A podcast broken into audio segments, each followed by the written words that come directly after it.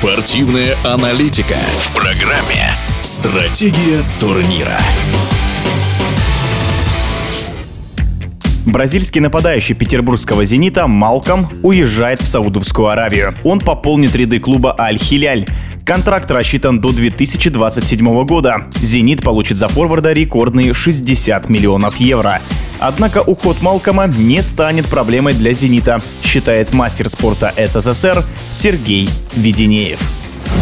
Для любой команды уход такого игрока, как Палком, означал бы потерю. Для «Зенита» это, скорее всего, перемена в игре. Пока обсуждали уход Кузяева, в «Зенит» пришли три бразильца – Дусантос, Монтуан и Фернандес, защитник серб и вратарь Адамов. К тому же в «Зените» угроза по чужим воротам исходила не только от Малкома, но и от форвардов, от средней линии. Стандартные положения приходили высокие защитники. И сейчас по первым матчам можно твердо сказать, что стиль зенитовский сохранен. Команда не заметила потери бойцов, забивает голы, создает моменты. Но что касается ярких игроков в нашем чемпионате, то на сегодняшний день мне очень нравится, как играет Клаудини. Это был комментарий мастера спорта СССР Сергея Веденеева. Стратегия турнира.